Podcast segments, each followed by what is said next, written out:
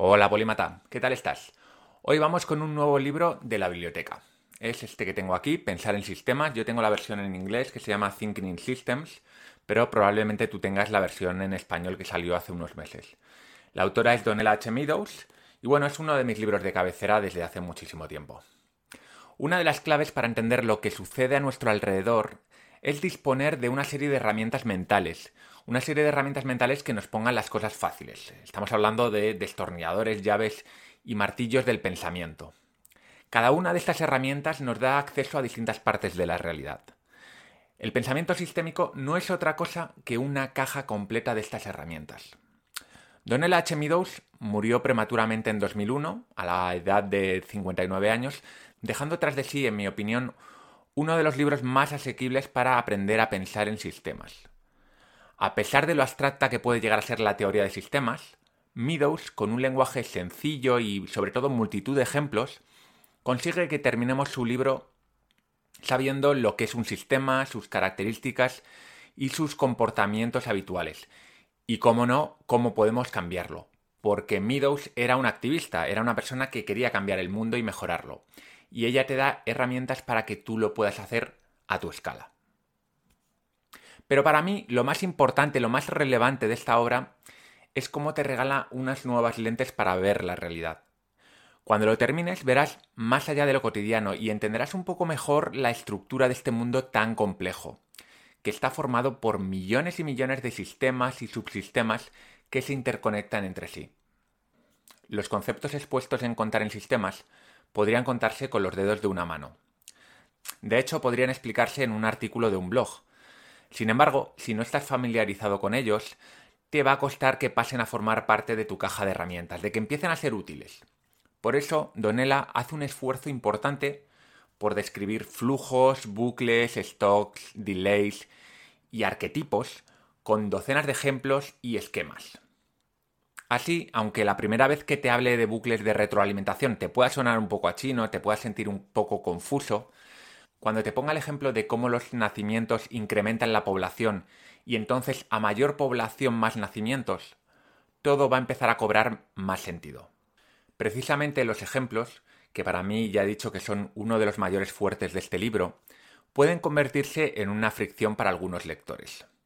No es ningún secreto que Meadows fue una gran crítica del capitalismo basado en el crecimiento constante. De hecho, fue la directora del famoso informe Los límites del crecimiento, que ella y varios colegas redactaron en 1972 para el evento anual de El Club de Roma, el famoso Club de Roma. Sus conclusiones fueron las siguientes. Si el actual incremento de la población mundial, la industrialización, la contaminación, la producción de alimentos y la explotación de recursos naturales se mantiene sin variación, se alcanzarán los límites absolutos de crecimiento en la Tierra durante los próximos 100 años. Esto está sacado literal del informe que redactó para el Club de Roma. ¿Y por qué esto podría ser una fricción para ti? Bueno, porque gran parte de los ejemplos que utiliza en el libro destilan una crítica contra el crecimiento económico descontrolado, contra la fe excesiva en la tecnología, contra el agotamiento de los recursos del planeta, y bueno, pues esto quizá puede chocar un poco con tu ideología o no, pero tanto si estás de acuerdo con las críticas que ella hace como si no, eso no es lo importante del libro. Lo importante es el marco de pensamiento que podemos adquirir si lo leemos con atención y empezamos a ver el mundo en sistemas. ¿Cómo leer este libro? Bien, la obra se divide en una introducción, tres partes y un completo apéndice. La introducción, al menos la de la versión inglesa, que es la que yo tengo, tiene dos notas, una de la editora y otra de la autora, y una breve introducción que se llama Las lentes de los sistemas, en la que Meadows ya te explica un poco qué es lo que te vas a encontrar durante el libro. La parte 1 habla de la estructura y el comportamiento de los sistemas. Aquí Donella explica los básicos, los básicos de la dinámica de sistemas. La dinámica de sistemas es la metodología que ella utiliza para pintar sistemas. Esto cuando vayas leyendo el libro te encontrarás esquemas que están pintados con una, con una metodología, se llama dinámica de sistemas. En esta parte te habla de qué es un flujo, qué es un stock, cómo funcionan los bucles de retroalimentación, etcétera, etcétera. Digamos que estos son los cimientos de la obra. La parte 2 se llama Los sistemas y nosotros. Aquí la autora desvela las características que hacen que los sistemas funcionen correctamente.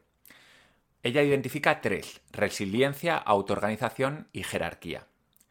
También nos cuenta por qué el comportamiento de los sistemas puede llegar a ser tan sorprendente y termina haciendo un recorrido por aquellos arquetipos disfuncionales más típicos. Esta parte a mí me gusta mucho. La parte 3, que es la última parte, se llama Creando cambios en los sistemas y en nuestra filosofía. Aquí Donella nos muestra un listado de palancas que podemos accionar en los sistemas para mejorarlos. Esta parte es muy práctica y finaliza la obra con los aprendizajes clave que ya ha extraído durante sus décadas trabajando con sistemas.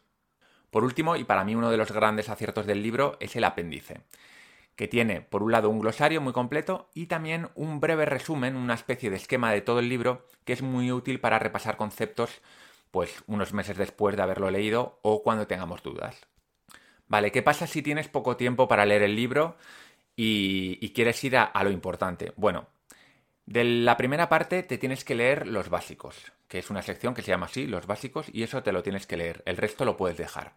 La segunda y la tercera parte yo las leería completas, pero me quitaría del medio un montón de ejemplos, un montón de ejemplos que ya da que para mí muchas veces vienen bien para reforzar las ideas, pero no son estrictamente necesarios. Y lo que sí que haría para sacarle el máximo partido al libro es tener lápiz y papel a mano, e ir dibujando algunos de los diagramas que Donella nos va contando durante el libro, o mejor todavía, ir diseñando tus propios diagramas, ir cogiendo sistemas que estén alrededor tuyo en tu vida diaria, tu empresa, tu comunidad de vecinos, tu familia, tú mismo, e ir experimentando y dibujando con esta metodología que he enseñado en que es muy sencilla. Y es que para aprender a pensar en sistemas tenemos que diseñar sistemas, tenemos que diseñar sistemas. Yo no veo que haya otra forma. Tú puedes leerte el libro, te lo puedes releer, pero si no practicas con lo que te está contando, probablemente los conceptos no queden suficientemente bien arraigados. Así que sin más, ponte a leer el libro, te va a gustar, va a ser muy útil y nos vemos con el resumen en unas semanas.